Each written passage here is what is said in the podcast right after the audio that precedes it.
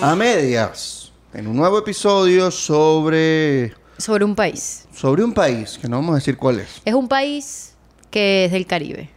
del Caribe, Y hace poquito salió un informe de, de de misión la, de la misión de determinación, Determinación de, los hechos de la ONU. de los hechos. De Muy los bien. hechos. ¿Qué significa esto? Que determinan hechos. Es decir, que no es un informe que no emite opiniones. Informa sobre hechos ocurridos, testimonios de personas que sufrieron violaciones de derechos humanos, que sufrieron crímenes de lesa humanidad, no solamente víctimas, sino organizaciones eh, no gubernamentales, activistas, Pero siempre población civil. siempre población civil, e incluso perpetradores y, y agresores. Cosas chimbas. Y se determinó que hubo violación sistemática Pero sabéis Así que denunciado. sabéis que el- De la misión humanos. no tiene como, o sea, no tiene fin afirmar o no. Simplemente va a informar, porque la- quien afirmó que sí hubo los crímenes fue el informe este de, de Bachelet.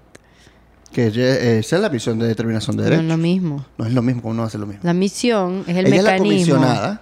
Ella es la, comino- la comisionada, o sea, de la, de la vaina de la ONU, pues, de los derechos humanos. de los derechos humanos. de la Pero la misión es como el mecanismo que ellos hicieron, anda para Venezuela a investigar. La misión es como el equipo.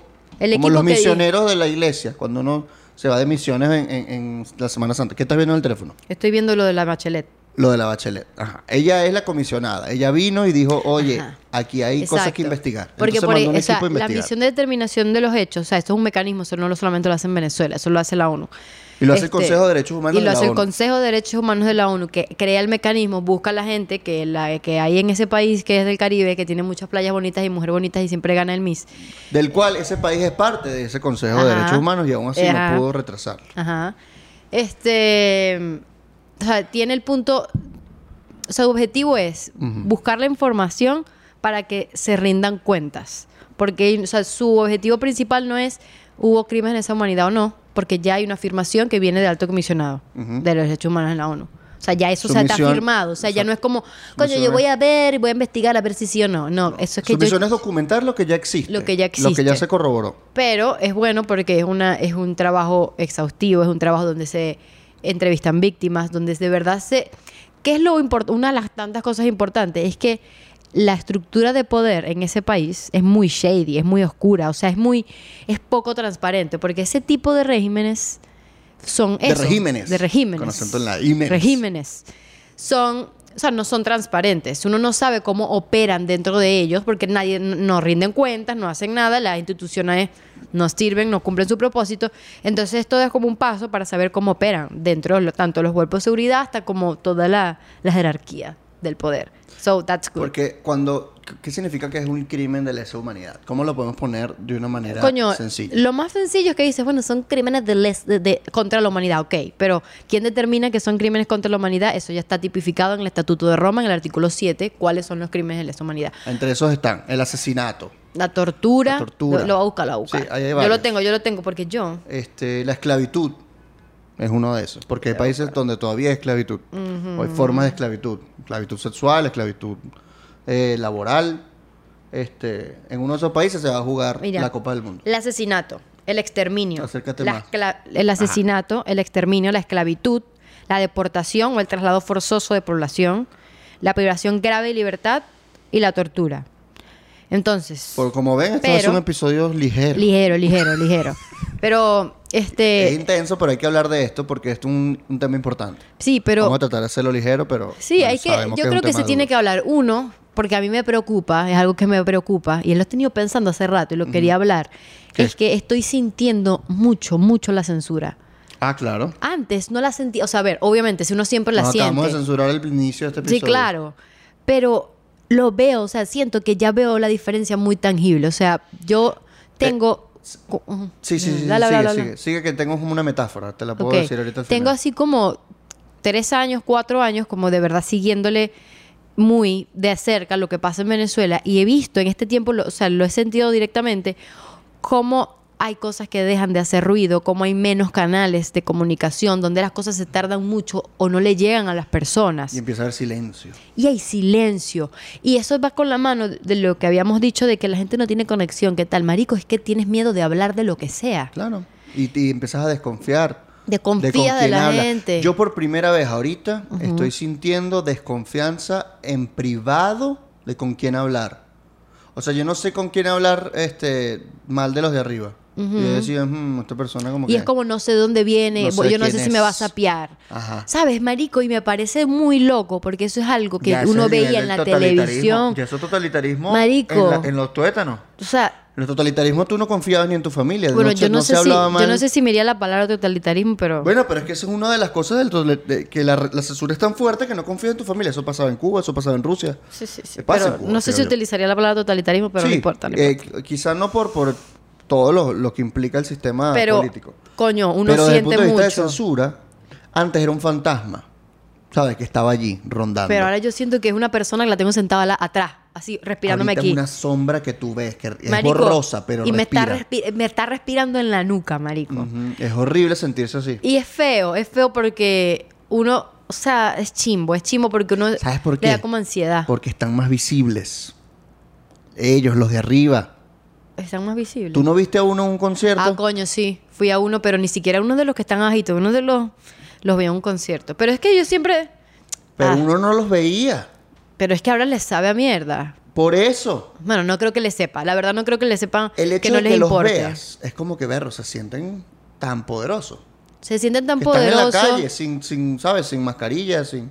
Deben tener 10.000 escoltas. Pero que estén así en la calle, que tú dices, berro, pero esta gente no... Antes Eh, uno no los veía. No los veía y estaban como que... Pero ahora es como que se están metiendo en la sociedad. O sea, es raro. Aquí está pasando algo que creo que todavía no le tengo nombre, pero estoy, lo tengo así como... Porque uno está viendo una evolución y creo que un... Es como el Venezuela ese reiloísmo eh, desde, desde, des- desde, el poder. O sea, es como... Eso... Siento que se están atornillando más, se están solidificando en su... Así se sienten. Sí, por porque antes eh, yo decía, ok, hay un cambio, estamos viendo el cambio, y en cualquier cambio hay una oportunidad. ¿Por qué? Porque ellos están viendo, están viendo cómo se, se vuelven fuertes o cómo se adaptan a esta nueva realidad. Y Claro. creo que ya está, ya le agarraron el hilo. Sí, ya buscaron se cómo adaptarse. O sea, siento que ya esa incomodidad que hubo en 2019 y 2020 ya no la, es- ya, ya no la hay. Es que después de, de la ley del odio contra los scratches, Ah, coño, que ¿te dejaron de existir esos scratches, dejaron de tener miedo de salir a la calle. Y es Porque saben que si alguien le hace un scratch en un lugar público, como ese concierto, Yo siento que ya- Preso ya, todo el ya mundo. se, no se siente, ya se saben intocables por las personas dentro del país. Claro. Y mm, es raro, o sea, yo siento eso. La sombra aquí me está. Vos sabés en las películas de terror que te pasa una cosa atrás Sí, y se te sí, te pasan los pelitos. ¿Por qué estamos hablando de la censura? porque estábamos hablando de, de la misión Ah, de coño, de- de- del, del informe. Antes, eh, porque este, a ver, la misión fue creada en diciembre de 2019. Ujú. Y el primer informe fue en 2020 y el segundo en 2021. Recuerdo que en 2020 fue un boom. Todo el mundo, Dios mío, ¿qué tal? Que no Qué sé bola. Y Todas las no, organizaciones. wow. Después 2021, ah, pero muy por abajito. Pero este salió, Debajo de la mesa. pero es ¿no? que debajo de la mesa. Nadie le paró. Nadie le paró. Son las organizaciones de derechos humanos, hay que y decirlo. wow, pero, o sea, y algunos medios, pero la gente, no, No le le- llega a la gente, la gente no habla de eso, como si no fuera la noticia más importante. Y es muy importante, es una de las...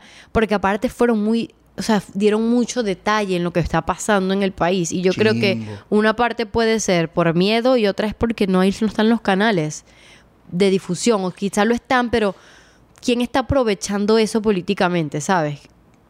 Aquí hay que decir algo importante. ¿Qué dijo el informe? O sea, el informe dijo algo importante. Tomando en cuenta que yo no leí que- porque es muy largo, sino un resumen. Pero hay una afirmación importante.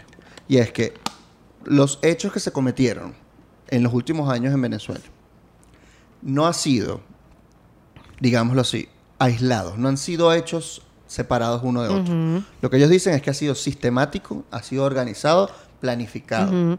Que eso es una de las características de los crímenes de lesa humanidad.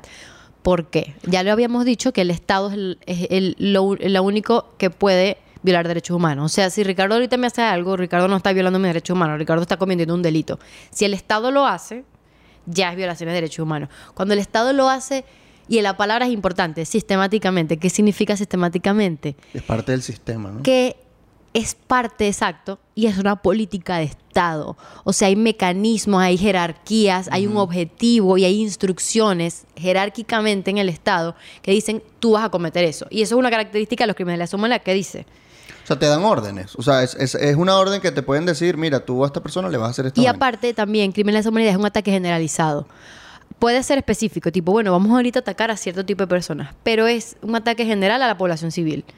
Entonces, ellos tienen sus objetivos políticos, censurar, que nadie se eh, les, como que les lleve la contraria, que no haya oposición. Esto lo dice eh, eh, explícitamente, Ajá. que es contra la oposición a Maduro. Exacto, eso es como, te voy a Eso callar de cualquier manera porque no te vas a oponer a mí.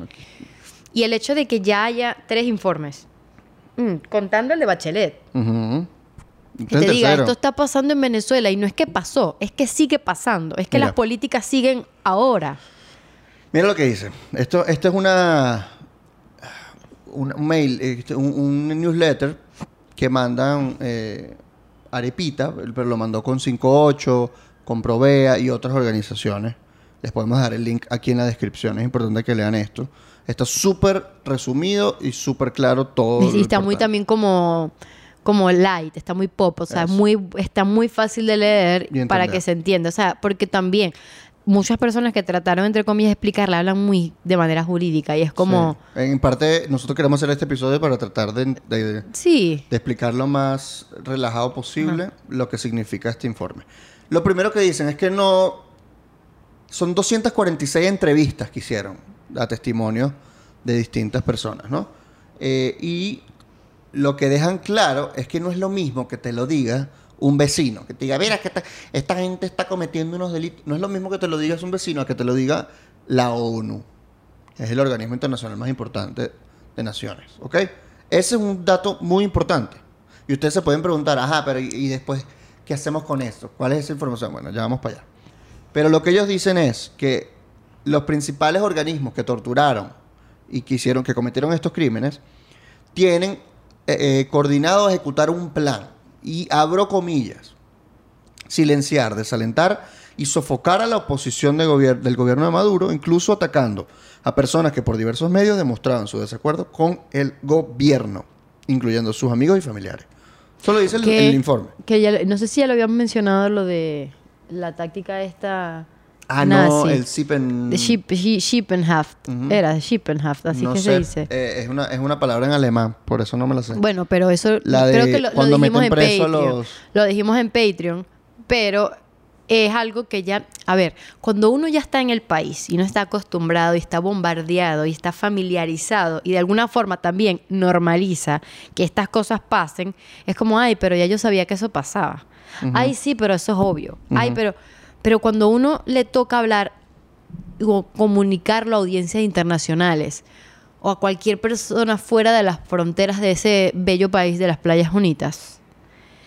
Es distinto, porque ellos no están, ellos, ellos lo ven muy, muy de lejos, incluso las cosas que son tan graves que dicen, marico, son mentiras. Exacto. Entonces es importante eso, que se busquen, que se documenten, que hagan una, una investigación válida de todo eso. que y, se registre. y tom- volviendo a lo de la práctica, Porque creo sabes que que es lo importante, que los crímenes de lesa humanidad y las violaciones de derechos humanos no prescriben. no O sea, prescriben. puede haber un juicio dentro de 100 años. y vas a estar ahí. Algo Otros también, crímenes prescriben. Exacto. Y algo también que tiene como objetivo esta misión, esta, esta misión es ver quiénes son los principales responsables y ver la cadena de mando. O sea, es como de dónde viene la orden. Y tienen que cumplir, digamos, que aplicársele para que haya justicia, tiene que condenarse y demostrarse la participación de estas personas, ¿no? O sea, como que tú- a ti te pueden echar la culpa porque a veces ha habido casos de justicia, entre comillas, donde acu- acusan al torturador o a la persona que cometió el crimen y dice, ah, ya está, ya lo cometí, Y ya, no es así. ya lo metimos preso y listo. Ajá, pero y el jefe de ese y el jefe de Y ese. claro, porque- ¿Y a dónde llega eso? O sea, ¿quién es? Eso no lo cometió él solo, porque para No, que y- hacer eso que, hay que cumplir una orden. Y es como viene Y algo. por ahí Por, viene eso la cosa. es bueno lo, lo de, lo de la palabra sistemático. Es que eso es una política. Ya está metido. Cuando tú entras a una de esas organizaciones, porque hay, un manual. eh, hay... Exacto. O sea, que entras a esas organizaciones porque hay mil millones. Hay mil millones de organizaciones estatales. Ahí dije el país. No importa, le hacemos la Sí, ya mute. lo hemos dicho. Dame mute. Piu, piu. Israel, le das mute. Este. Coño, debe haber incluso unas normativas o alguien que se una que ya sabe que esos son algunos de sus objetivos como funcionarios estatales. Y algo que también dice en el MailChimp ese, en el, en el que lo dijo ahorita, eh, me lo dijo Ricardo, yo quedé loquis cuando lo estaba leyendo, Ah, sí. es que hay Ya personas que ni siquiera están en nómina de, las, de, los- de- de esas organizaciones. Ya, No están en nómina, pero trabajan para eso y tienen los uniformes. Entonces, ¿qué tipo de actividades están haciendo para no estar en nómina? Mira, hay 300 oficiales de contrainteligencia militar sin empleo formal en el organismo de, con- de, de- de contrainteligencia militar. Entonces no tienen empleo formal, pero están trabajando ahí. Entonces tú dices, hmm, ¿en qué Mira. trabajarán? ¿Será que ellos son los que cargan el agua? ¿Será? ¿Será que ellos los que ¿Será algo que, cisterna? que es lo que... ¿Será que ellos son los que cocinan la empanadita? Bueno, imagínate lo que harán esa gente. Yo no sé, a mí me gusta eh, leer. Hay muy pocos libros que te, como que te tratan de decir, Coño, estoy, estoy buscando la palabra eh, alemana y no la consigo. bueno, es Schippenhaft. Pero vamos a poner aquí abajo, aquí en el... no es esa. No es Schippenhaft, No, claro, Schippenhaft sí lo es. Es una palabra alemana que indica que meten presos a los familiares O sea, de la persona que supuestamente cometió el acto que es de oposición. O sea que el gobierno o el Estado mete preso a, A su el que metió grupo. el del- al que conspiró Ajá. y a toda la familia, todos los amigos, todos los conocidos. Y es una técnica de tortura que empezó en la Alemania nazi. Entonces, por ejemplo, yo robo ese, un vaso Se y viene el... Sippenhaft. Ah, era Sippenhaft. Y en vez de... O sea, me meten preso a mí, pero después meten preso a Ricardo que lo tengo al lado y lo meten preso, me meten al perro, agarran el perro y agarran a mi Ah, mamá. Y eso lo hicieron ahorita con alguien. Y eso lo hicieron ahorita últimamente. Y es una práctica que ya se está haciendo y es considerado un método de Claro, tortura. ahorita tienen preso al, al primo de un, al expresidente de PDVSA, por ejemplo. Y, por ejemplo, aquí son las cosas Eso sí, ya lo liberaron, específicas. ya lo liberaron, no No sé. Son las cosas específicas que está, que está como tratando de, de- de investigar el- la misión. Y es eh, especialmente ejecu- ejecuciones extrajudiciales, las desapariciones forzadas, detenciones arbitrarias, torturas y tratos crueles e inhumanos. Y eso no va solamente de estos últimos años, es de 2014. Estamos hablando de ocho años. Desde 2014. ¿Y por qué Ocho 2014? años, Yo siento que desde las protestas de 2014 hubo un antes y un después en la manera en que el, en que el gobierno empezó a comportarse. Porque fueron protestas de 2014 de 14 y después elecciones de la Asamblea de 2015. Y yo siempre digo la teoría que desde ese momento aquí en adelante el gobierno dijo, yo de aquí no puedo, o sea, voy a ser más autoritario y va a ser una subida. Siempre. Y eso ha pasado. No subió esto hacia el autoritarismo. Sí, y algo que escuché en estos días hablar a eh, la persona a la que es- voy a citar, quizá pueda hacer sonar un poco parcial, Esto, pues fue Leopoldo López, pero casualmente se lo escuché a él. y, y me llamó la atención porque estaba como en un foro afuera diciendo que ahorita hay más hay la misma cantidad de autoritarismo que en el 89. O sea que está, a- estamos ante un aumento de, auto, de autocracia. Que eso lo habíamos mencionado antes, Sí, antes. sí.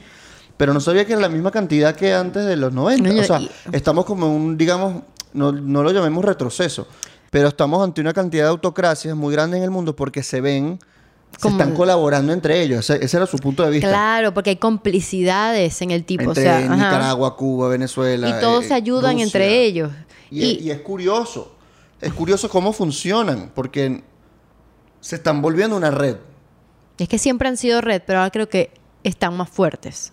Esa es Por- la y vaina. están más fuertes porque ahora hay unas eh, dictaduras que tienen mucho poder adquisitivo. Tienen, o sea, vamos, no vamos a decirle dictadura, vamos a decirle que no, no son democracias, que simplemente no siguen los lineamientos de democracia y su objetivo no es ser democracia. Porque siempre llegan diciendo que son democracia. Tenías a Bukele. Nadie. Y, a- y saben que. Y Bukele la vino y a- Bukele empezó como que wow. Y yo no miraba y Sí, que medio- bueno, vamos a ver. demócrata. Y cuando hubo un momento, hace como, no sé, creo que fue en 2019, Ujú.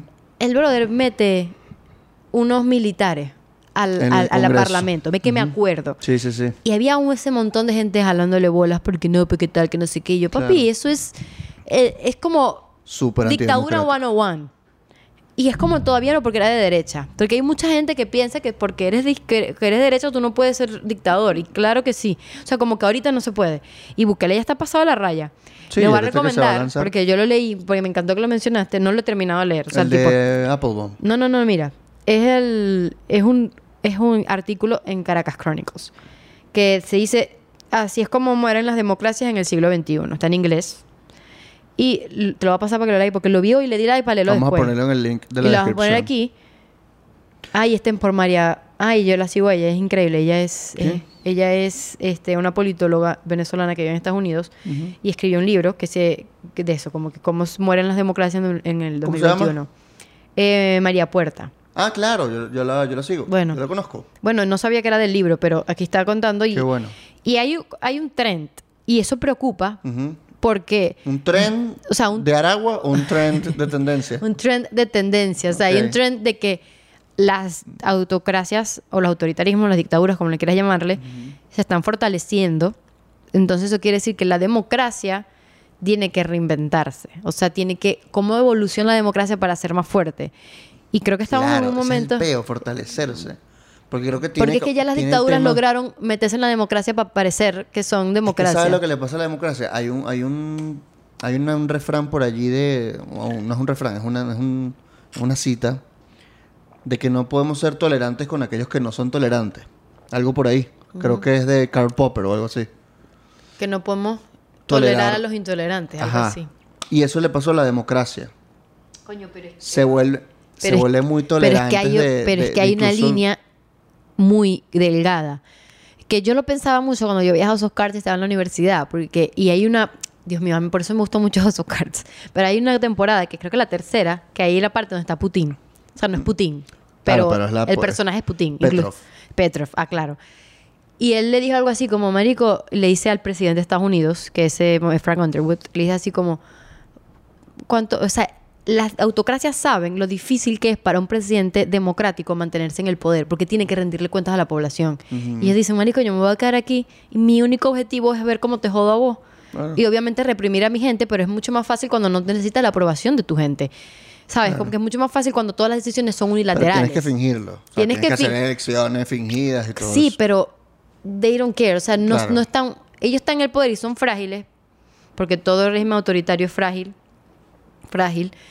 Pero saben que para los, para los presidentes democráticos es distinto. Y entonces, una de las Sí. cosas que le dicen es: en dos años vos no vas a estar aquí y yo voy a tener que lidiar con otro marico, así que yo puedo esperar dos años. A ver si el que viene después de ti es más fácil de manejar. Pero yo me voy a quedar aquí todo el tiempo. Y, que- y le decía, ¿cuánto tiempo tienes tú en tus elecciones? ¿Vas ganando? ¿No vas a ganar? Entonces es como, yo creo que ya las autocracias saben, saben. Y, y yo, obviamente eso es una, una serie, ¿no? Pero yo creo que muchas cosas que vemos Claro, podemos a como más la o menos pensar. A través de la ficción uno puede ver. Yo no pienso que... ¿Cuánto que- tiempo tiene esta gente gobernando? 23 años. Qué loco, Han marico. pasado Obama, han pasado Bush. Exacto. Ha pasado y ellos Trump, se quedan ahí y ellos lo que hacen es como ver la ola y ver cómo la surfean literal. Y algo Mira bueno... lo que pasó con Petro. No Petrov. No, Petro. Coño, iba a ir para lo de Colombia. ¿Por qué? Algo importante de estos, de estos informes es que de alguna u otra manera te dejan cuestionar esas alianzas internacionales. Ajá. ¿Por qué? Porque si tú eres un de- presidente, entre comillas, democrático, vamos a poner a Petro, yo no creo que Petro ahorita se vaya a lanzar una... Bueno, no sé. Bueno, Petro ganó elecciones, pues. Sí, sí, sí. Pero mira, si te acercas mucho a esta gente, Claro. coño, mira, te tengo un informe, papi, esta gente hace cosas. Y no lo puedes ignorar. Y no puedes ignorarlo. Ese es el peo. Y el problema es que si viene otro país autoritario, ellos sí le van- no les van a importar. Entonces vemos que esa red está muy, está muy fuerte. La red del autoritarismo es muy fuerte. Pero el, el- su embajador lo ninguneó el, el, el- el informe anterior. No lo este. ninguneó. Lo, lo- lo hizo así como que, ay, bueno, eso es cualquier vaina. Entonces ah, es preocupante. Yo creo que es- es preocupante. Eh, sí, sí. O sea, No yo es- creo que si ponemos la democracia en una, en, eh, en como si fuese una persona, yo creo que está como enfermita. La democracia Está enfermita, pero Está chimba. débil. Está así como, tiene COVID. no sé si COVID. Le dio el COVID. Yo no sé si y no COVID. se vacunó. Otra cosa, otra cosa más chimba. Entonces, ustedes se preguntarán, ¿para qué sirve este informe? ¿Y qué hago yo con esto? ¿Qué hago yo con esta información? qué se ¿Qué va a pasar? No va a pasar nada más de lo mismo. Por lo tanto, cierro el podcast y abro otro podcast. Y abrimos un bodegón. vamos a decir. bueno, vamos a decirles probablemente qué pueda pasar con este informe. Este informe sirve de información, porque es un informe. Informe. Es la ONU. La ONU no es un presidente. La ONU no hace más nada de la ONU. Exacto. La ONU no tiene, digamos, mayor agenda que la del progreso de todas las naciones, en teoría, ¿no? Y son organismos de los cuales forma parte este país, ¿ok? El Consejo de Derechos Humanos de la ONU. Forma parte de Venezuela. Y muchos otros países que hacen cosas de los que están Y investigando. muchos otros como Rusia, Estados Unidos, etcétera, ¿no? Arabia Saudita también, ¿no? Exacto. No, no sé si ahorita, pero No sé, pero gente random. se turna. Venezuela tiene como un tiempo de, de allí de, de- de gracia, ¿no? Es como invitada, no es permanente. Hay miembros permanentes. Entonces, este informe lo puede utilizar, por ejemplo, la, eh, la investigación de la Corte Penal Internacional, que está ahorita siendo llevada a cabo en Venezuela. Ellos pudieron decir, ok, vamos a utilizar esta información para corroborarla por nuestro lado, a ver si se cometieron este tipo de delitos, a ver si hacemos una denuncia ante la Corte Penal Internacional. Eso sería una acción que puede hacerse a partir de este informe, por lo tanto es relevante. Siempre es relevante, siempre es relevante documentar, siempre es relevante tener la información. La cosa es, porque uno le va a decir a una persona así de nada, dice, ah, pero eso no, eso no me dice nada, eso no me va-". O sea, una gente piensa que esto le va a dar esperanza. Y es como, no, esto no va a terminar No, por eso. es que no, ¿Por no es- no es- O sea, es como, a ver, no da esperanza, es horrible que esto esté Es pasando. horrible, pero es importante que se diga pero la que se verdad. diga. ¿Por qué? Porque aquí es que los que estamos dentro lo vivimos y no lo podemos decir. Y los que están afuera no lo viven y muy pocas veces lo escuchan. Entonces, como que está pasando en este país. Estas cosas están pasando, que si leen el informe, que si leen el... el, el, el- ¿cómo- la cosa esa de MailChimp, ¿cómo que se llama? El newsletter. el newsletter, pueden ver más allá de lo que está pasando. Pero primero hay que muchas cosas. La gente dice, bueno, pero que cuando van a poner ellos en, en la, en la Corte Penal? La justicia internacional no puede funcionar como una justicia en un Estado. Es totalmente distinta, es más lenta, sí, a veces no, no cumple su objetivo, sí, pero es que no pueden esperar que un Estado que tiene, coño, que ya saben quiénes son las autoridades, que pueden dictar cosas, que pueden mover el Claro. aparataje, la ONU, que está conformada por sopo 200 países, actúa de la misma manera. Es totalmente distinto. Y aparte que la ONU no tiene el deber político de ejercer algún tipo De de, acción. de acción política al otro país. Claro. Ellos te dan la información, ellos lo investigan. Y sí, mucha gente puede criticar, no, porque la ONU no hace nada. Coño, yo siento que eso es como una opinión muy personal que tengo. Pero es que ya el sistema internacional ya no responde a, la, a, a cómo está ahorita el, Claro. eh, la- la- la- los países, ¿sabes? Como que la actualidad del sistema internacional ahorita es una cosa y cómo están funcionando estas organizaciones es otra. O sea, se tienen que actualizar, sí, pero eso no es el punto. El punto Hay es, algo importante. Ajá. ¿Y cuál es el punto? El punto es que ellos no, no es su objetivo y no es su función, sadly, porque, pero no lo es, y hay que utilizar, o sea, esto es una herramienta. El que quiere utilizarlo en estrategia Claro. política Como informe. es en otro lado. El informe está ahí, eso es una herramienta y un política, arma y todo. Eh, un arma, no quiero esa palabra. Y quizá puede usarse como arma política si eres un político que busca a- a- armar un discurso para que haya justicia en este país O sea, y, eso es muy y lanzarte una- como otro presidente. Eso, eso puede ser de alguna manera una herramienta política. Pero si queremos justicia, que es lo que queremos los venezolanos, y queremos ir, por ejemplo, a la Corte Penal Internacional, porque es una corte a la que uno va cuando no hay justicia en tu país, ese es todo el punto de la Corte Penal, determinar si de verdad no se hace justicia en ese país para que ellos puedan actuar. Y una de las cosas que tienen, digamos, que por, por lo que todavía ellos están investigando, porque ellos se han movido y han metido preso uno que otro Ah, claro, tipo. Dice, mira, hay justicia, este está preso, aquí está el caso, aquí Y- lo abrimos, aquí estaba este expediente abierto, claro este que preso y hay justicia. mentira. Pero las personas que estaban arriba siguen intocables. No los han. Por ejemplo, hay, hay, hay- varias personas nombradas de nombre y apellido que todavía no han recibido, pero es que ni una, ni una multa. Y y por porque son acciones dicen- penales y tienen que exacto. pasar por la cadena de mando. O sea, Y la no cadena de mando está cuidadita. Y, y critican y llaman la atención directamente a que no solamente son los, los, los, los que cometen los actos, es todo las instituciones, el sistema judicial del país. Y entonces ellos dijeron, bueno, por eso es tan importante la palabra sistemático. Porque si yo digo, bueno, pero yo metí preso a este que fue el que cometió el acto, pero es que no es porque el que metió el acto, no es un acto aislado. Eso viene de arriba, hay alguien que te está mandando a hacerlo. Entonces metiste preso a este, Y- pero tenés 100 más haciendo lo mismo. Y hay, y hay testimonios de que incriminan. O sea, a veces no es ni siquiera que cometió un delito una falta y ellos se, se pasaron en el castigo. Es que, ah, que le dio un coñazo de más. No, no, es que no, no funciona así. No. Funciona porque ellos tienen que decirle, tú vas a declarar esto, porque esto es lo que yo necesito que tú declares para que te incrimine.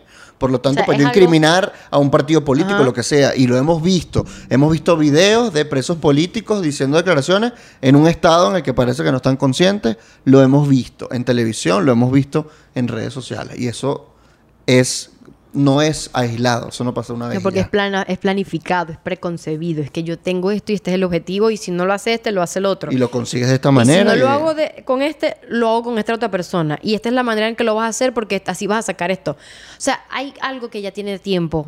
Ahí es un plan, es una, como vuelvo a decir, es política de Estado. Eso lo dice el informe. No lo- y lo dice el informe, lo dice el informe, este, lo dice el informe. No lo decimos Pero entonces cuando dicen, bueno, ¿qué tal? ¿Qué, qué hacen los políticos con eso? A mí me llama la atención hoy, hoy qué día es 23, Hoy es 28, de sep- 26 de septiembre. 26 de septiembre, hoy se abrió la frontera en- entre Colombia y Venezuela. Muchas otras. Ahí, ahí no vamos a, a dar muchos takes. Pero pasaron estas dos cosas hoy. Y obviamente una hizo más ruido que la otra. Y a mí me llama la atención que muchos políticos opositores y se prefirieron hacerle ruido y celebrar que se abrió la frontera al otro. Entonces ahí es como vemos un síntoma de algo que está pasando que no es tan bueno. ¿Por qué? Antes los políticos opositores podían decir vainas de, de, de, de los informes. Ahora ni siquiera lo están utilizando como estrategia porque no la tienen. Así que... Algunos sí, pero no todos. no- Sobre todo los que no están hace afuera. tanto ruido. Sobre todo los que están Entonces afuera. aquí volvemos otra vez a lo de la censura y volvemos otra vez a lo del control. ¿Hasta dónde está llegando? Claro. Porque pareciera que muchos de los que están aquí Tener miedo. es miedo de o, frente. Están, o están comprados, sorry. O es miedo o es complicidad. O es sencillamente hacerse los locos porque lo que quieren es una alcaldía y dice, ah, bueno, si, yo soy un al- si yo soy un alcalde cómodo, a mí nunca me va a pasar esa Y vaina. es Yo me hago el huevón y ya. Miren hasta el punto. Hay algo que yo decía mucho con Cuba. Hace como dos, tres años decía que la diferencia con Cuba era que Venezuela tenía una oposición que hacía ruido internacionalmente y que todavía seguía más o menos fuerte y que podía mover personas. Y ahora ya no lo veo así. Y es algo que me preocupa. o sea, me Obvio. preocupa porque es como, coño, yo no quería llegar a ese punto. Y es como el pu- Se que no haya tanto ruido de las cosas preocupa porque ya la censura está llegando a un punto chimbo. Chimbo. Y bueno, Sí, básicamente eso es lo que queríamos decir en el episodio de hoy. De nuevo, todo lo que dijimos está en el informe, no está son en nuestras informe, opiniones. no son nuestras opiniones. Este, toda esta y información no estamos está hablando del país con V. corroborada. Vamos a dejarle todos los links en la descripción del video de YouTube y de eh, el podcast, donde sea que lo estén escuchando. De nuevo, suscríbanse, Gracias por escucharnos. denle like, Véndense en Patreon. comenten qué les gustaría saber sobre este informe, qué les gustaría, qué opinan. Eh, suscríbanse, denle a la campanita en YouTube, es muy importante que lo hagan. Y que comenten. Que comenten para que el algoritmo, Para que le ayude al algoritmo. nos recomiende. Eh, que nos sigan en Patreon, nos apoyen, nos dan 5 dolaritos al mes. Ven contenido extra y además ven contenido sin censura. Además tenemos un chat de Telegram donde hablamos. eh, Y somos pana, y comentamos brollamos. del- del- y, y planificamos el episodio que vamos a grabar. Eh, así que únanse a Patreon y también en nuestro Twitter, Instagram, Instagram a, media- a medias podcast, Twitter a medias pod, TikTok a medias pod, síganos también allí. Y pues nada, en conclusión, Quedamos a medias.